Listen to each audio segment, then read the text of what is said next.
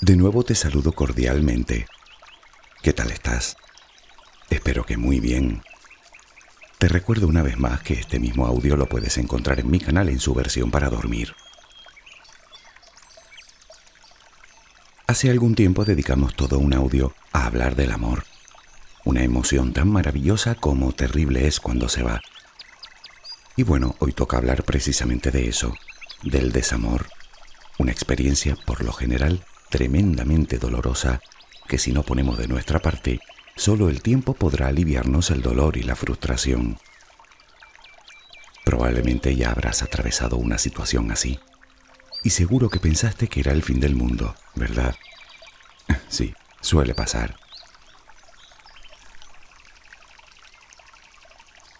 Resulta que en España en torno al 60% de los matrimonios terminan en divorcio.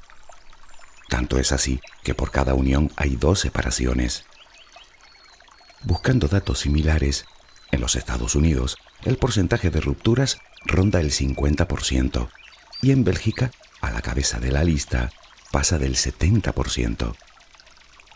Curiosamente, de entre los países analizados, Chile cierra la clasificación con tan solo el 3% de divorcios. Al parecer, los especialistas ven una clara correlación entre el nivel de religiosidad de una población y el índice de divorcios. Curioso, ¿verdad? Pero no te dice nada todo esto.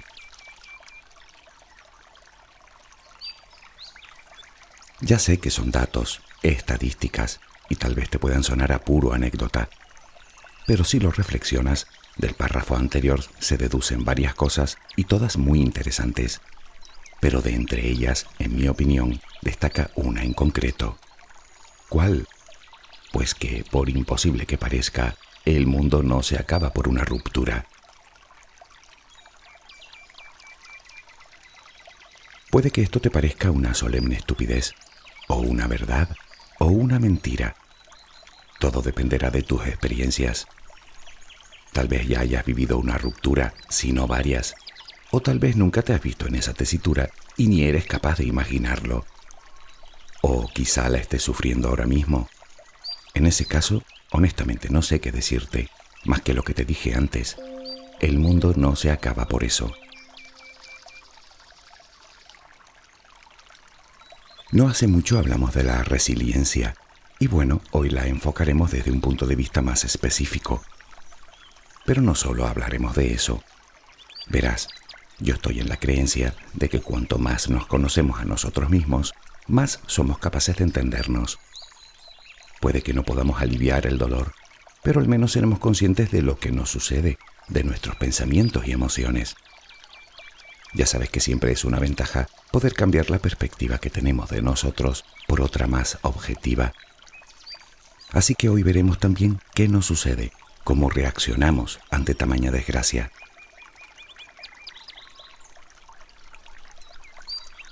La casuística es infinita, puesto que cada ruptura es un mundo, y no vamos a analizar los motivos que nos llevan a ello por dos razones. La primera porque los motivos son interminables, ya sabes, incompatibilidades, creencias equivocadas sobre la otra persona, expectativas que no se satisfacen, falta de comunicación, pérdida de interés, monotonía, mentiras, infidelidades. Supongo que no hace falta que siga y la segunda porque al final eso es trabajo de cada uno. Por lo tanto, que cada uno extraiga conclusiones y aprenda de ellas. Tal vez me digas que eso para ti es imposible. Al principio es bastante complicado ver las cosas en su conjunto, tienes razón, pero llegará el momento en el que puedas hacerlo. Está claro que en todas las parejas hay problemas. Eso es innegable. La diferencia está en que unas son capaces de solucionarlo y otras no. A veces, de hecho muchas veces, llega el momento en el que, por lo general, uno de los dos ya no se siente bien en la relación y no quiere continuar. Decide que ya no quiere compartir un proyecto de vida con nosotros. Esas personas obviamente no sufren lo mismo, pero por lo general también lo sienten, habida cuenta de que se consideran responsables del dolor de quien fuera su pareja y a quien tanto amó.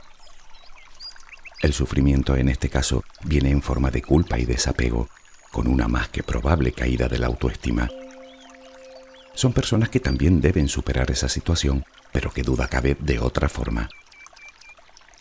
Y luego quedan las parejas que se separan de mutuo acuerdo. Bueno, ahí el dolor queda mucho más repartido y naturalmente se vive también de forma muy diferente.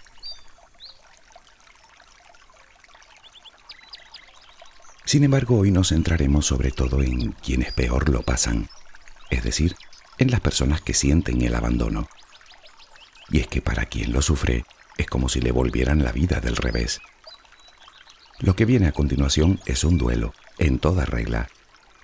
Aunque dicho así suene bastante mal, pero en definitiva no es otra cosa que un proceso psicológico que nos permite adaptarnos a la pérdida. Como te decía, para algunos, dicho proceso se hace verdaderamente insufrible, cuando no es que se quedan atrapados en el dolor y la frustración. La consecuencia es el estancamiento. Es como si el duelo se congelara en un invierno emocional sin fin. En estos casos solo el tiempo es capaz de curar y a veces se necesita muchísimo tiempo para ello. Afortunadamente son situaciones muy aisladas. Lo normal es que terminemos superándolo, según dicen los psicólogos, en un plazo no superior a dos años. Y aún así se hace eterno. Pero, ¿por qué nos cuesta tanto? ¿Por qué tanto miedo? ¿Por qué tantas dudas?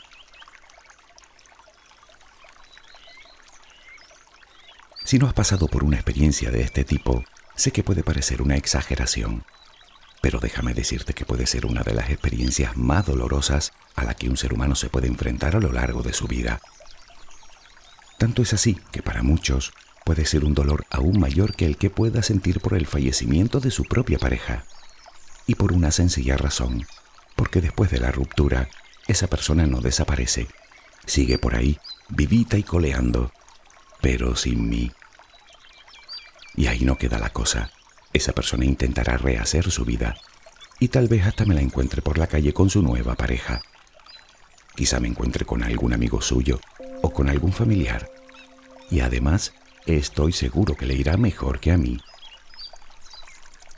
Comprenderás que son sucesos que pueden no llegar a ocurrir nunca. Pero bueno, ya sabes que a nuestra cabeza le gusta adelantar los acontecimientos para poder sufrir a gusto. ¿Te parece una broma? Pues desgraciadamente no lo es.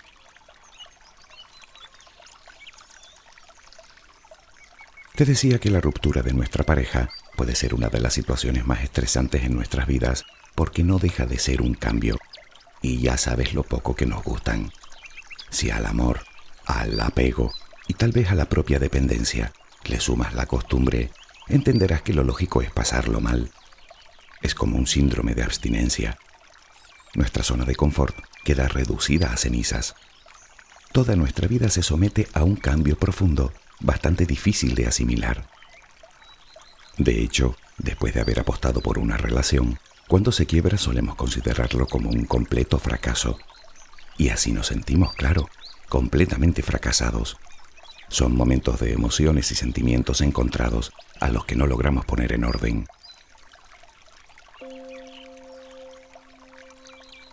Bueno, déjame decirte que eso es absolutamente normal. Y aunque lo veas así, no es un fracaso, es una prueba más que la vida nos pone delante y a la que debemos hacer frente. Como te decía, es una situación de cambio a la que tanto más nos costará adaptarnos cuanto más nos resistamos a dicho cambio. Y si lo analizas un poco, verás que no dista mucho del resto de la vida. Lo que resiste, persiste.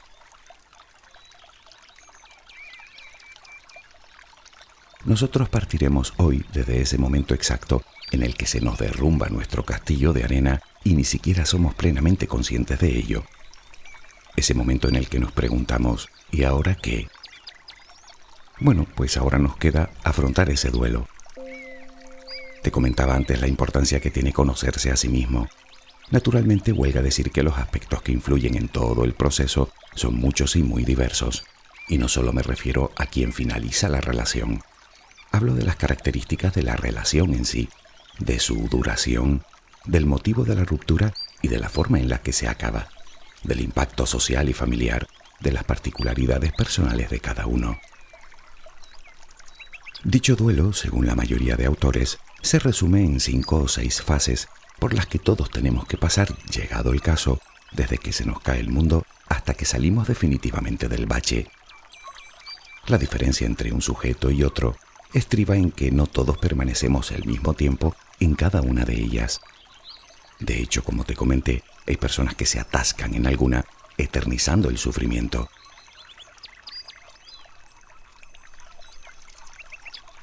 La primera fase es la que llaman fase de negación. Es la fase en la que sufrimos la pérdida, un hecho que no queremos aceptar. Nos negamos a creer lo que nos está sucediendo y seguimos manteniendo la esperanza de que pronto todo volverá a la normalidad. No importa si nuestra relación ha sido especialmente tempestuosa, sino tóxica y estaba destinada al fracaso. Nosotros, en ese momento, no queremos aceptarlo y simplemente negamos la realidad.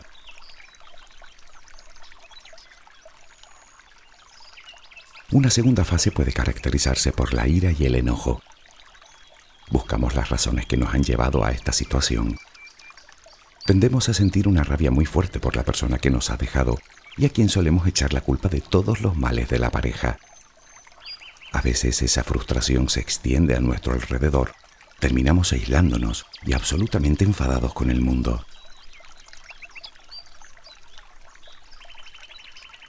La tercera de las fases se describe como la de la negociación entramos en la dinámica de buscar soluciones. Soluciones que muchas veces pasan por un acercamiento hacia la otra persona. Nos planteamos la idea de recuperarla y para ello somos capaces de hacer casi cualquier cosa, como cambiar radicalmente nuestro aspecto físico. Está claro que todas esas cosas las hacemos sin garantía de éxito, pero lo hacemos simplemente porque seguimos sin admitir la realidad. La siguiente fase, la cuarta, es tal vez la más dolorosa y probablemente de la que más nos cueste salir.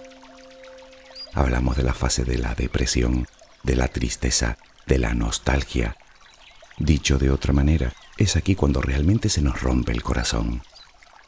Comenzamos a perder toda esperanza de recuperar a esa persona y empezamos a entender que no hay marcha atrás, que no habrá reconciliación.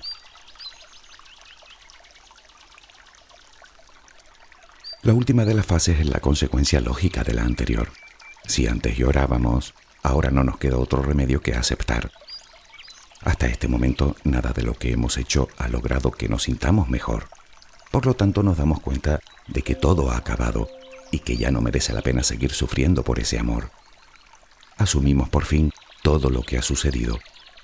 Llega el momento en el que decidimos ponernos en marcha de nuevo, de hacer cosas por nuestra cuenta de iniciar nuevas rutinas, de aceptar en definitiva el cambio. Algunos autores añaden una sexta fase, a la que llaman fase de asimilación. No solo lo hemos aceptado, sino que lo hemos superado del todo, lo hemos asimilado en lo más profundo. Es cuando nos sentimos preparados para hablar de la relación de una forma serena y objetiva, sin emocionarnos, sin irritarnos. Por fin hemos logrado aprender de la experiencia y lo añadimos a la colección de pruebas difíciles y superadas. Es el momento en el que logramos analizar en profundidad las verdaderas razones que nos llevaron ahí y tal vez sea el tiempo de perdonarnos. Puede que me digas que tú no tienes nada que perdonarte, más bien es tu expareja la que tiene que pedirte perdón. Vale, y mucho más si tu relación fue tóxica. Pero créeme, tarde o temprano terminarás viendo tu parte de responsabilidad en toda la historia. Solo necesitas tiempo y distancia. Y por supuesto, algo de introspección. Claro que hasta llegar aquí hemos sufrido lo nuestro, pero no te equivoques, de nada sirve intentar atravesar todo el proceso en una noche. No lo conseguirás. Tienes que vivir cada una de las etapas aceptando y expresando tus sentimientos y tus emociones, pero sobre todo poniendo de tu parte desde el principio para que cada periodo dure lo estrictamente necesario. La pregunta en todo caso es, ¿cómo lograrlo cuando crees que todo tu mundo ha desaparecido? Y esa es en efecto la percepción que tenemos, pero no, no ha desaparecido. Quiero insistir en que solo ha cambiado. Y aunque no nos gusten los cambios, contamos con una enorme capacidad de adaptación. Verás, hay ciertas cosas que debemos asumir. Lo primero es que será un proceso doloroso, pero también absolutamente necesario como respuesta al trauma. Debemos asumir que nuestra mente buscará constantemente la manera de volver al pasado, que nos sentiremos solos, confusos, fracasados, llenos de dudas. Nos veremos con unas ganas locas de volver y muchas veces nos encontraremos llorando por los rincones. Pero insisto, se trata de entender que todo esto es parte de dicho proceso y que, afortunadamente, todo esto tiene fecha de caducidad. Mi primera recomendación, ten paciencia contigo. Superar una situación de este tipo, insisto, puede ser muy complicado. Pero como te decía, nosotros podemos, debemos poner de nuestra parte para acortar, digamos, los plazos. Volvemos al tema de la resiliencia. Nadie tiene por qué decirte cuánto debe durar tu duelo. Y si asociamos duelo a sufrimiento, cuanto menos mejor. Así que una vez más nos toca ponernos en movimiento mental y físicamente y bien podríamos empezar por aceptar cuanto antes la ruptura, que no es otra cosa que aceptar la realidad. Sé que en estos momentos desearíamos que nuestra realidad fuera otra, claro que sí, pero es la que es, y entre antes lo asumamos, antes comenzaremos a remontar.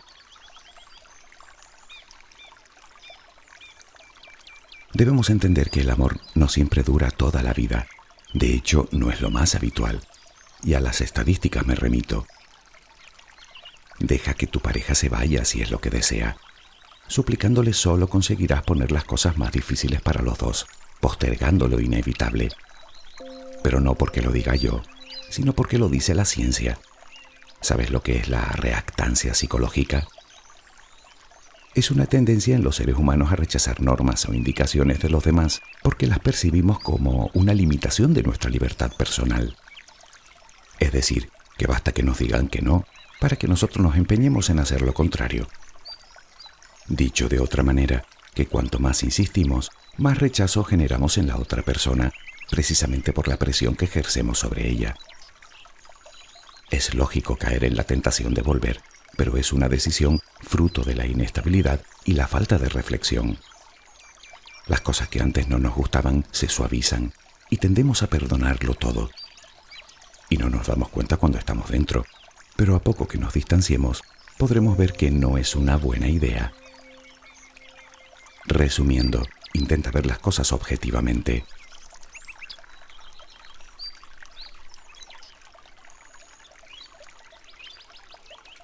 Lo más recomendable es que te retires y que rompas toda relación con esa persona. Y digo toda. Me refiero no solo a telefonear, sino a releer cartas o chats o a indagar a través de terceros o a seguirla a través de las redes sociales. Y por cierto, hablando de redes sociales, poner mensajes de despecho, de rencor, de revancha o sacando a la luz determinadas intimidades no ayuda nada a nadie. Solo conseguirás alargar más aún el dolor y llenarte de basura por dentro. Además, créeme, no es la imagen que te gustaría dar. Muchas personas directamente intentan desaparecer de sus vidas todo lo que les recuerde a la relación y a su pareja. Fotos, cartas, hasta bloquean su número de teléfono para borrar todo rastro de su existencia. Es una forma más radical, pero muy eficaz.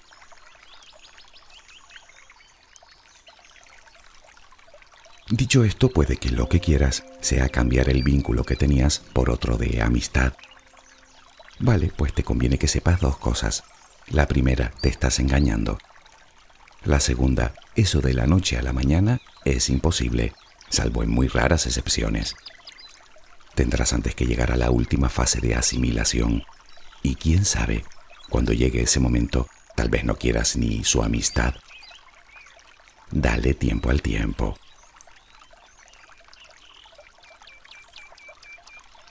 Sin embargo, antes de seguir me gustaría comentarte otra cosa que no es verdad. Me refiero a eso que dicen de que un fuego apaga otro. Al menos en este caso, no. Creerás que buscando rápidamente otra pareja, el dolor se mitigará. Pero no es así. Solo conseguirás complicarte aún más la vida y perderte en tus emociones. Y sobre todo, porque será fruto de la necesidad y bajo esas circunstancias, ¿crees que estás en disposición de elegir lo que realmente te conviene? Te digo más, ese duelo puedes intentar saltártelo, pero recuerda que tarde o temprano te volverá a visitar para que llores lo que no lloraste entonces.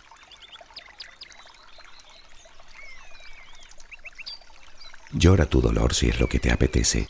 Ocultarlo no servirá de nada, o mejor, solo servirá para enfermar. Pero tampoco nos dejemos arrastrar por las emociones negativas. Nos desbordan y nos debilitan. Ya sabes que el rencor, la ira, la rabia, son auténticas píldoras de veneno que nos tomamos cada vez que las sentimos como lo es desear el mal para otra persona. Recuerda que las malas intenciones siempre vienen de vuelta. En vez de eso, ¿no te parece más saludable y sensato preocuparnos por estar bien nosotros? Es muchísimo más útil.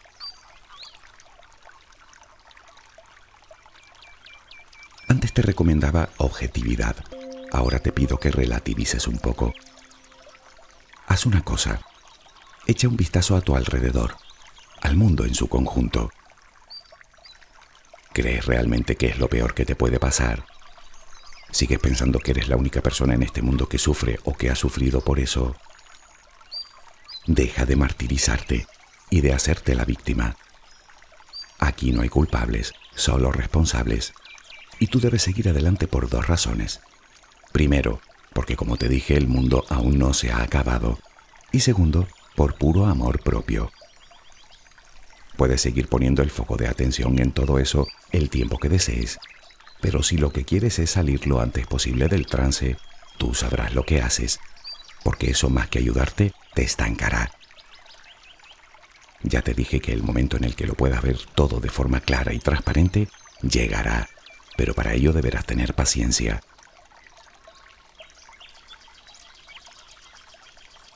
Mientras tanto podríamos intentar afrontar la situación de forma positiva otra vez con lo mismo dirás.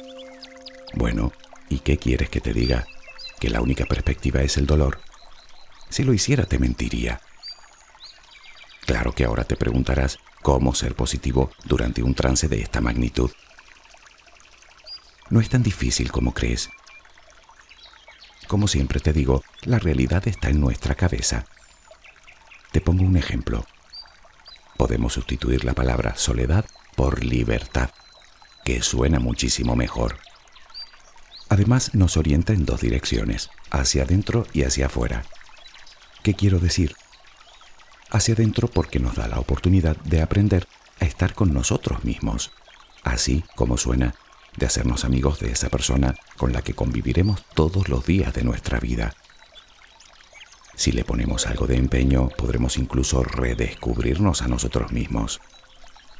Puede que ahora logremos hacer cosas que antes no nos atrevíamos o que pensábamos que a nuestra pareja no le iban a gustar. Y quién sabe, en esa tarea puede que redescubramos también aficiones, gustos, amistades. Y aquí entramos en la otra vertiente, hacia afuera. Ya sabes la importancia que tienen las relaciones humanas en general y en este tipo de procesos en particular. Bueno, pues esta actitud te ofrece también la oportunidad de abrirte a los demás y de reforzar lazos con la familia, con los amigos, con los allegados. Haz uso de ellos. Estar en compañía es una magnífica terapia. Rodéate de gente alegre y positiva. Aumenta tu círculo de amistades si lo necesitas, pero hazlo como te decía, desde la libertad, no desde la soledad.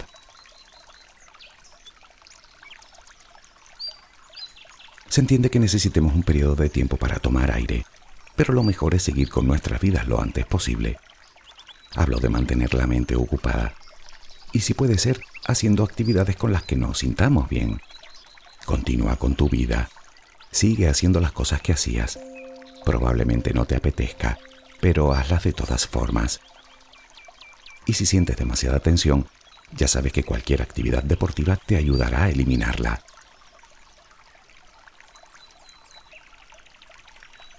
Todo lo anteriormente dicho te servirá no para aliviar tu dolor, sino para que desaparezca a la mayor brevedad. Un año mejor que dos, tres meses mejor que seis. Y por supuesto no puedo dejar de decirte que si tu sufrimiento es demasiado severo, un especialista te ayudará de forma más que eficiente. No obstante, en lo que te decides, te invito a comenzar el cambio por tu cuenta, digamos. ¿Cómo? Ya sabes, cambiando primero tu cabeza. Todo empieza por uno mismo. Es algo que no me cansaré de decir nunca, porque es así. De nosotros depende. Por lo tanto, cuida tu cuerpo, tu alimentación, tu aspecto físico, pero no para gustar a los demás, sino para gustarte a ti y para que te sientas a gusto contigo. Eso aumentará tu autoestima, que tal vez la tengas por los suelos.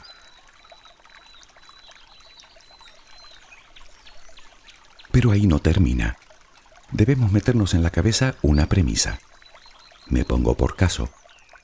Si tantísima gente ha logrado salir de ahí, yo también puedo. Y sé que puedo porque tengo los recursos necesarios para salir adelante y, ojo, sin nadie a mi lado.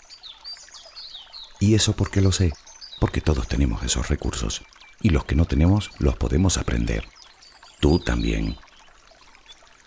Eso al final es lo que eleva mi nivel de autoconfianza. Y puestos a iniciar el camino, prefiero siempre comenzarlo desde ahí que desde la derrota. ¿Tú no? Y esto me lleva a hacerme algunas preguntas. ¿Y si realmente vivimos engañados, creyendo que no seremos felices si no tenemos una pareja estable? Convendrás conmigo que millones de personas en el mundo son completamente felices sin necesidad de tener pareja. De hecho, los científicos afirman que, contrariamente a lo que creemos, no tenemos esa necesidad mientras podamos sentirnos valiosos para nosotros y para nuestro entorno.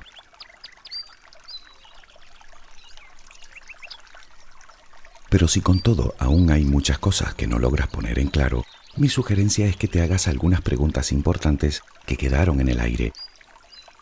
Sí, preguntas para las que no tienes respuestas, por mucha imaginación que tengas.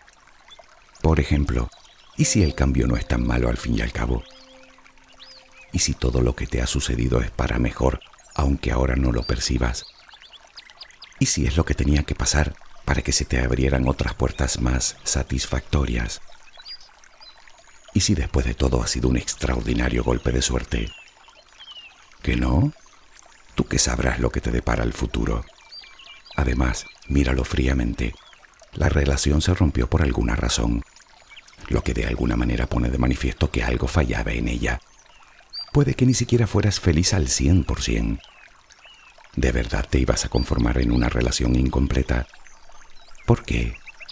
¿Porque no encontrarás a nadie igual? Ya, supongo que conocerás a fondo a millones y millones de personas para poder afirmar algo así, ¿no? Ah, porque no hay parejas perfectas. Bueno, en eso tienes razón. ¿O no? ¿Qué es una pareja perfecta? No le des más vueltas. Yo te diré por qué. Porque eso fue lo que te enseñaron, nada más te enseñaron a sentirte incompleta o incompleto sin pareja.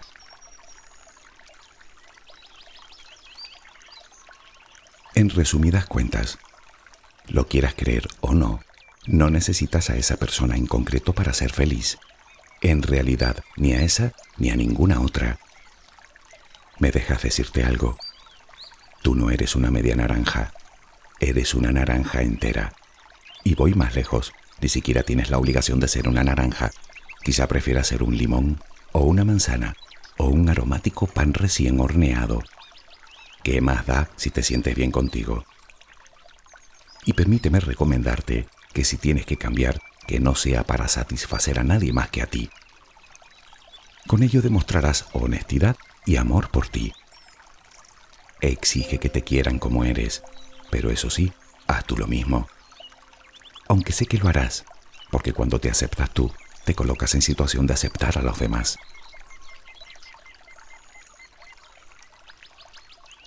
Sé que es complicado borrar creencias tan arraigadas en nosotros, pero ¿sabes lo que creo?